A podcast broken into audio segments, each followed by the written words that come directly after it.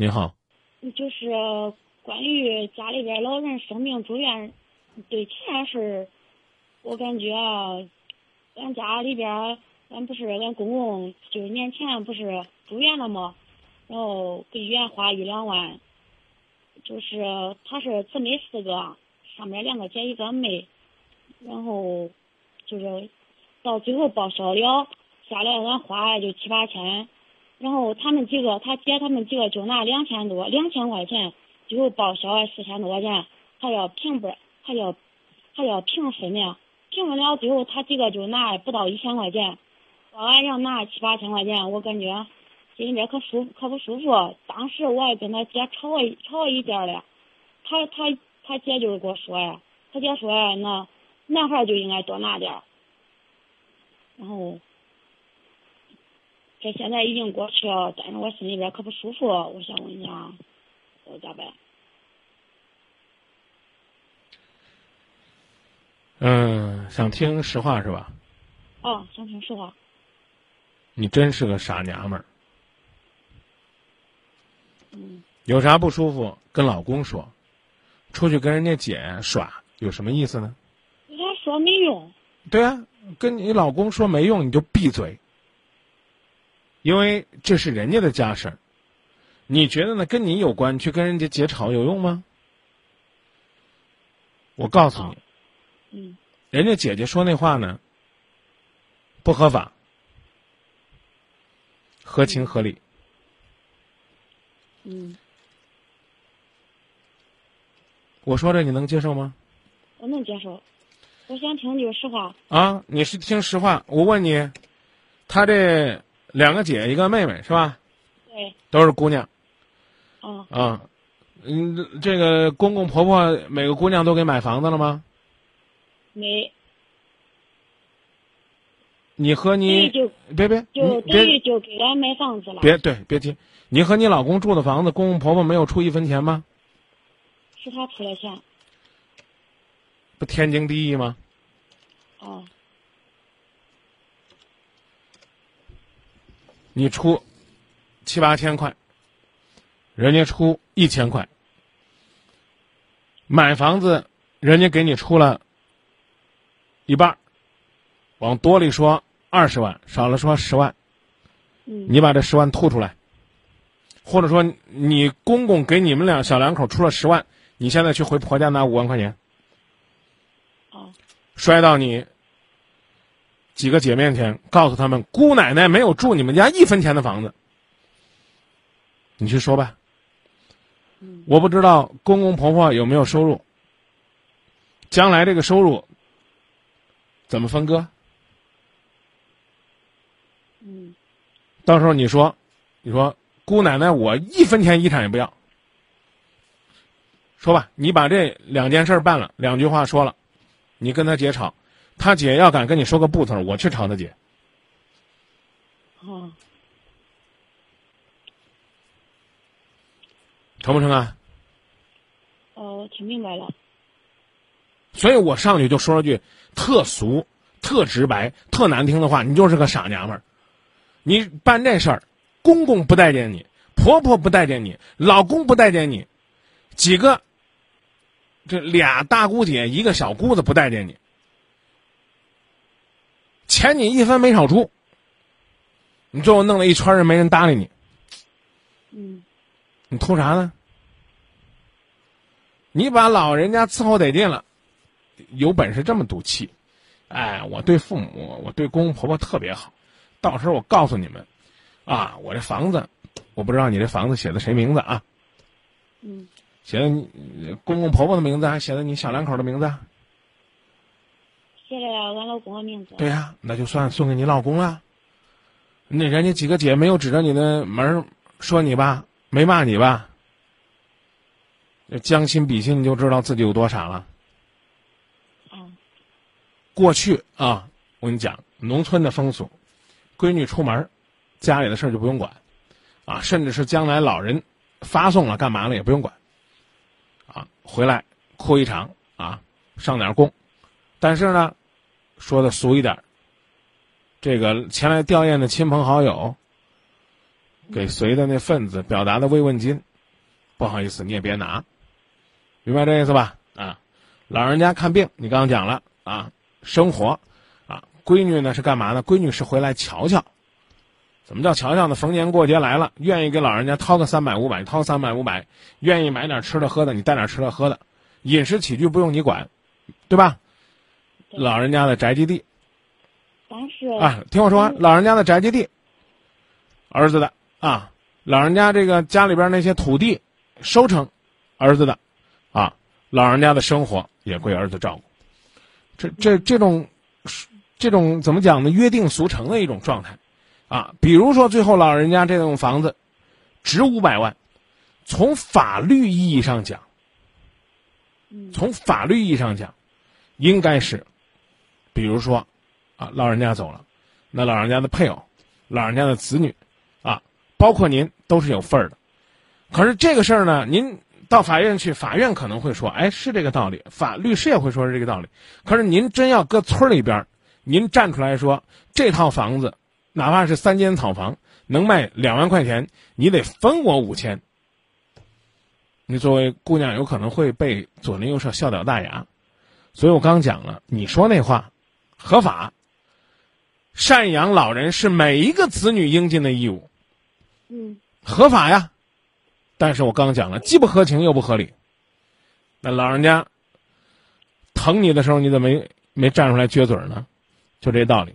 以后啊，多干事儿。少说话，争取能让老人家百年之后心里边就一个想法：所有的子女里边，都不如我媳妇儿孝敬我。我这儿媳妇儿对我最好了。我这遗产呢，将来我立一个遗嘱，就留给我媳妇儿。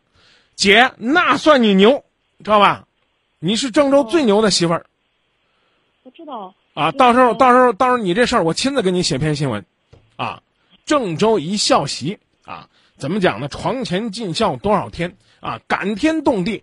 啊，怎么讲呢？老公爹立下遗嘱，是这个千万财产，怎么讲呢？是分文不与外人，全留给这媳妇儿，儿子都不留。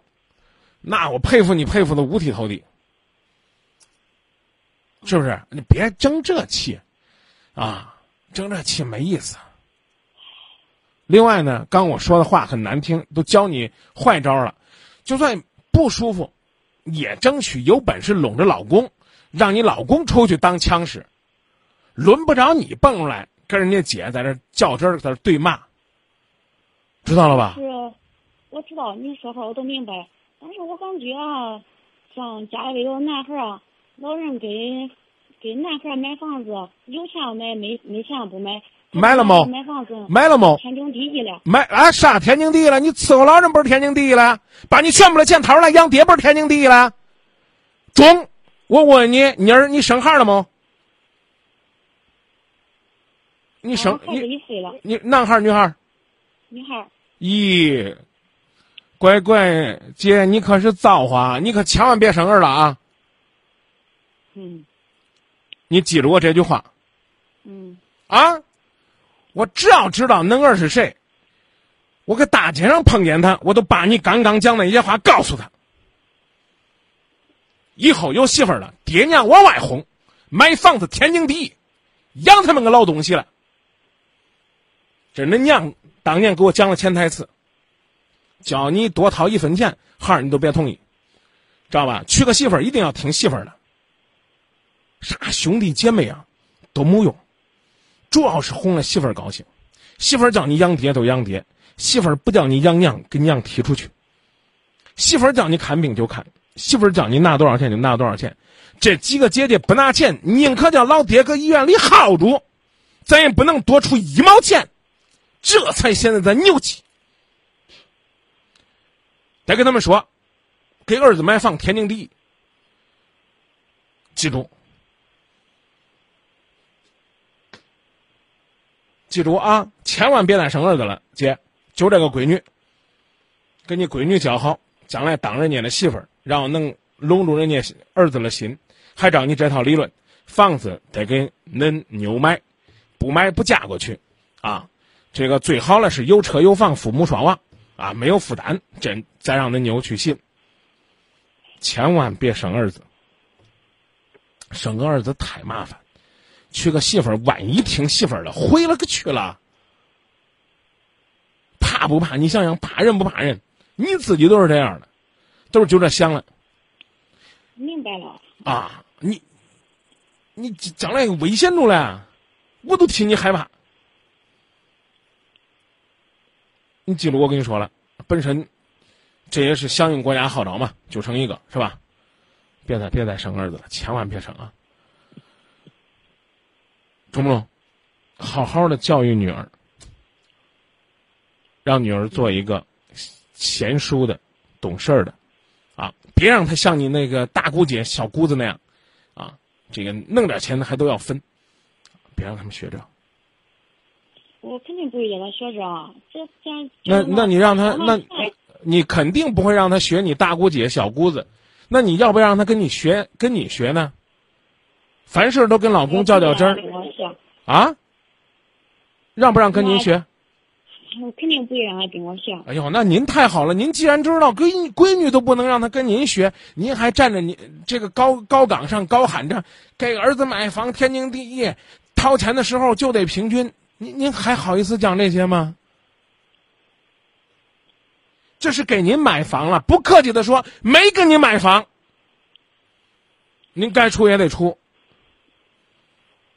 那你看，你听我说一下，张明老师，就是最后报销四千多块钱，然后俺老公说的是叫给他爸，叫给呃俺公公跟婆婆去做体检身体，然后他啊他姐妹都不愿意，都不让去做。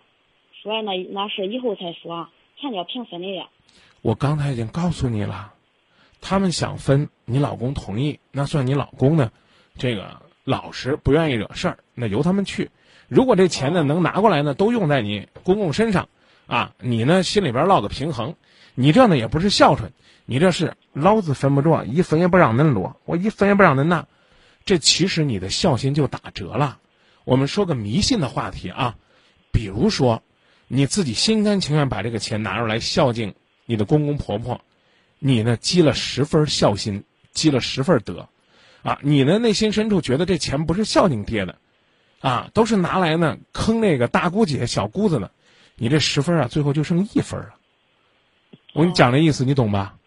我懂。啊，这个世界上没有什么老天爷爷、老天奶奶记你的这个什么功德账，但是你琢磨琢磨，你开开心心的去，你你就办。啊，他们要把这钱弄走，行啊，你这你你的这话就在心里边，得了，让他们作吧啊！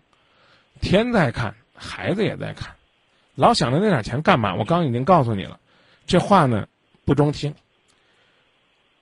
这套房四十万，你的公公婆婆养你老公这功德还有三百万一千万没算完呢，这都别说别的，他们老人家。没花五十万，你就把嘴给我闭上，少出来嘚嘚。